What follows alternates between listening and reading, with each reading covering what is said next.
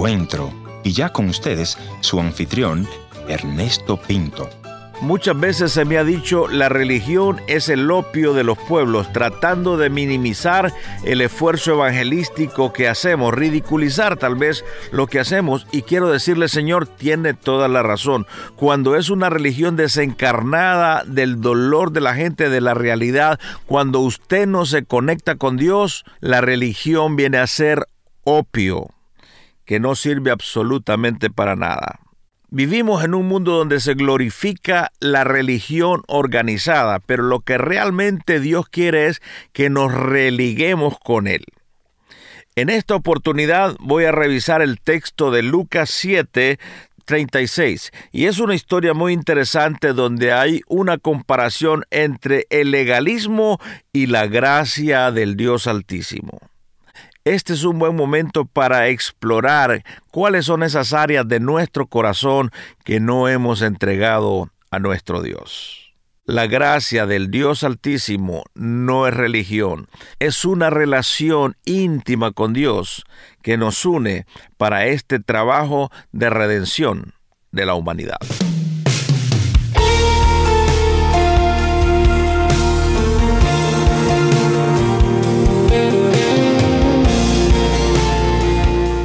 Historias que cambian el corazón. Bienvenido al encuentro de hoy. Yo soy tu amigo Ernesto Pinto.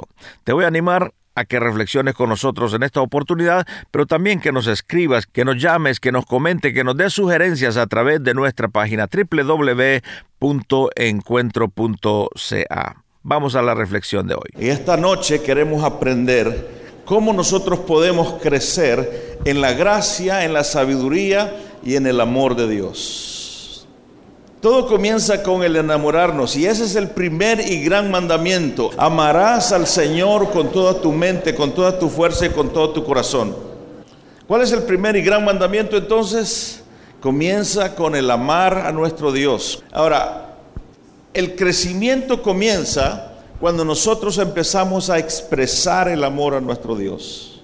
Marina y yo, que es mi esposa, tenemos 37 años de casado este año por la gracia y la misericordia de Dios. No porque ustedes empezaron a decir que aguante tiene esa mujer, ¿verdad? Sino que por la gracia y la misericordia de Dios. Pero todo comenzó con que yo la empezaba a contemplar y cuando estábamos de, enamorados, yo la contemplaba y la observaba y la disfrutaba y le llevaba flores y le llevaba regalos. ¿Se acuerdan de eso? No, si ustedes no lo recibieron, ¿cómo se van a acordar? Pero todo era la contemplación y me le quedaba viendo, a veces se iba, solo me le quedaba viendo hasta por una hora, ¿no? Y después le pedí a ella que me observara por dos horas a mí, la contemplación. ¿Cuánto tiempo nosotros dedicamos para contemplar a Dios? Cuando llegamos aquí al templo, ¿cuánto tiempo nos dedicamos para levantar la vista y decirle, Señor, gracias? Señor, yo te amo, porque tú eres especial para mí.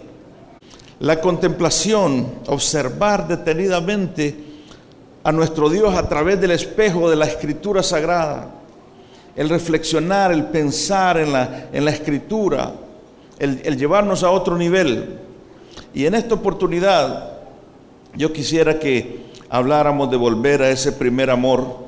Y yo quiero que vayamos a Lucas, si lo tiene, capítulo 7, y tenga su Biblia abierta por un momento escúcheme lo que voy a decir. Y esta noche es una noche decisiva para que tú entregues, para que tú entregues esa área que necesita ser entregada, para poder solucionar las crisis, los problemas, las dificultades, las luchas que tú estás atravesando. Mira que no dije que vas a acabar con ella, sino para solucionarla, porque tú vas a encontrar la respuesta esta noche en la palabra de Dios. El salmista lo ponía de esta manera. El Señor se inclinó y metió su mano en el lodo cenagoso y me puso sobre una roca. Qué maravillosa imagen, ¿no? El Señor metió su mano en el lodo cenagoso y me puso sobre una roca. ¿Cuántos sienten que esa es la vida de ellos? Que Dios metió su mano al lodo y lo ha puesto en un lugar de privilegio, en un lugar maravilloso. Cuando estabas allá que nadie daba un peso, ahora estás en el palco de los cielos y los ángeles están aplaudiendo porque dice que hay fiesta en los cielos cuando un pecador se arrepiente, apláudele porque Él vive y porque tú eres ese pecador, tú eres esa persona. Entonces, comienza con, ese, con esa contemplación. Entonces el siguiente paso es cuál es el siguiente paso. El primero es la contemplación, el siguiente es compromiso. Y si lo aplicamos en el matrimonio, después del compromiso viene el qué? Viene la acción, ¿no? Por eso que tengo dos hijos y tres nietos ya. Porque no nos quedamos en la contemplación. O sea, el crecimiento en la vida espiritual es progresiva. No nos podemos quedar, vamos a ir de gloria en gloria, dice la palabra de Dios. En el primer amor hay mucha contemplación, hay compromiso y tenemos que accionar. Vamos a leer Lucas 7:36 en adelante.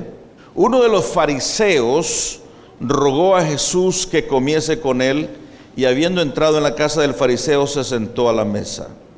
Cuando yo digo la palabra fariseo, ¿qué es lo primero que viene a su mente? Un religioso, no en el buen sentido de la palabra, ¿verdad? Porque religión significa religar, volver a unir con Dios. Y la verdadera religión, dice Santiago, es visitar a los pobres, a las viudas, darle de comer a los huérfanos. O sea, la verdadera religión es tener esa comunión íntima con el Padre a quien amamos profundamente. Cuando digo fariseo, entonces, ¿qué es lo primero que viene a su mente? Posiblemente usted lo asocia a religión con legalismo. La letra había matado el amor en el fariseo, porque ellos eran doctores en la ley y entonces era mucho más importante lo que conocían que lo que hacían. El primer versículo, el versículo 36 dice que el fariseo, tome nota, rogó a Jesús. ¿Qué pasa entonces en el siguiente versículo? Entonces una mujer de la ciudad que era pecadora, al saber que Jesús estaba en la mesa con el fariseo, ahora bien, póngase en, los zapatos de esa mujer usted, dice que es pecadora, póngale usted el nombre suyo, ¿no?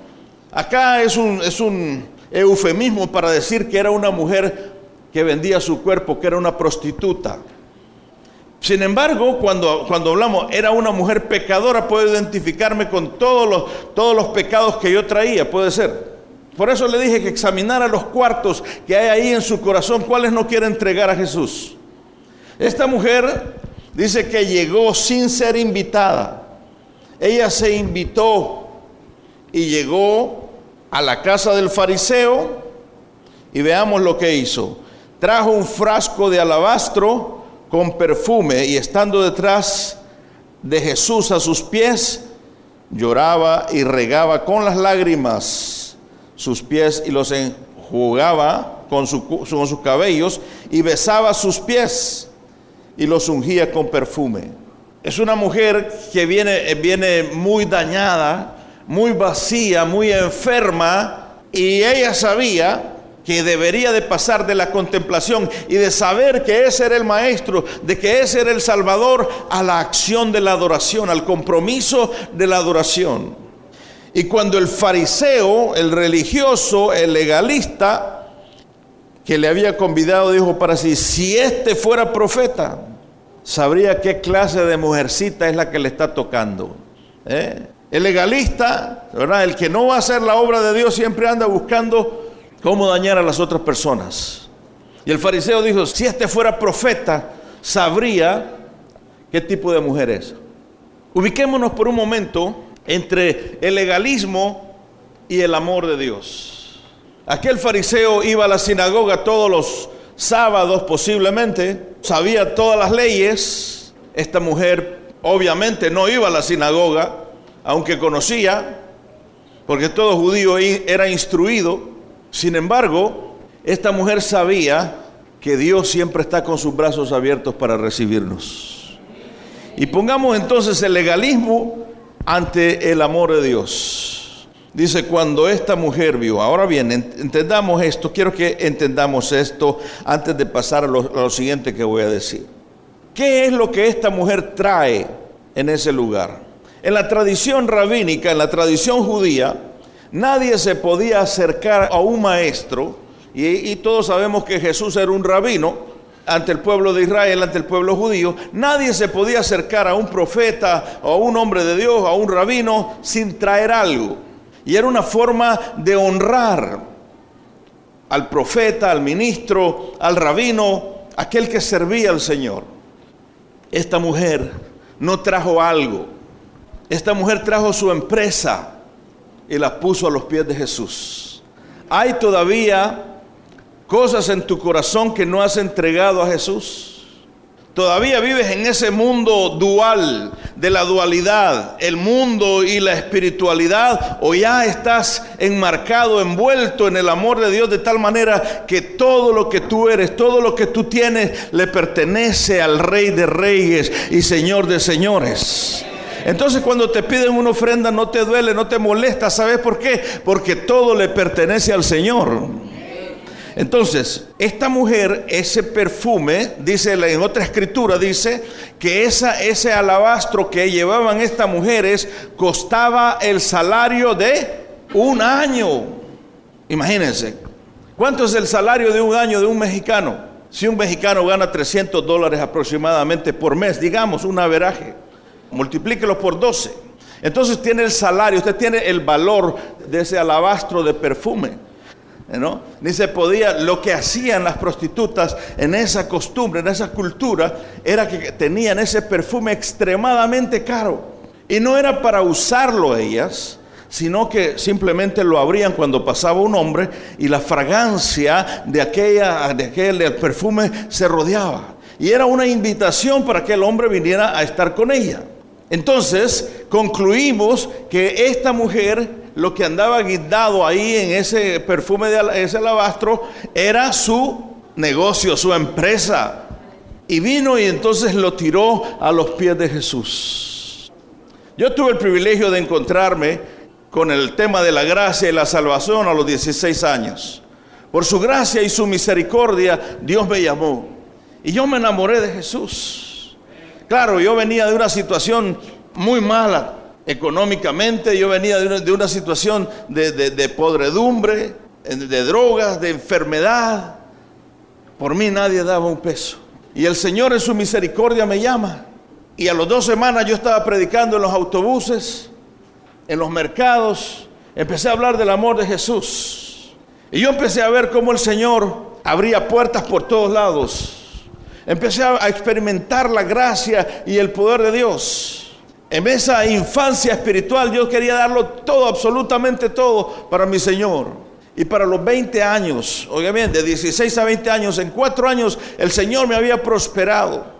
Me había sanado que físicamente estaba enfermo, podrido. Mi sangre estaba completamente contaminada. El Señor me había sanado completamente y me había dado mi propio negocio. Para decir, yo, yo crecí en un país pobre, en, en Honduras, algunos de ustedes lo conocerán. Es un país realmente difícil. Y en ese país a los 20 años Dios me había prosperado, tenía mis propias empresas, teníamos cuatro camiones, teníamos dos autos. Cuando nosotros éramos tan pobres que los pobres nos llamaban pobres, nosotros podíamos decir, esto es la gracia y la misericordia de Dios fluyendo porque Él es fiel. Cuando nosotros entregamos todo, Él es fiel.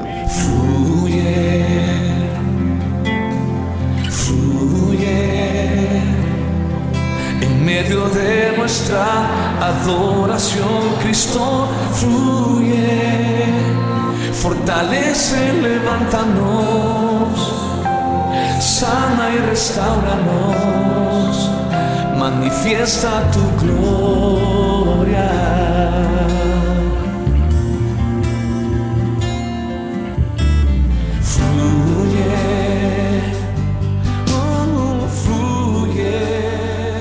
Gracias por haber sido parte del encuentro de hoy. Le voy a agradecer que me escriba a info.encuentro.ca.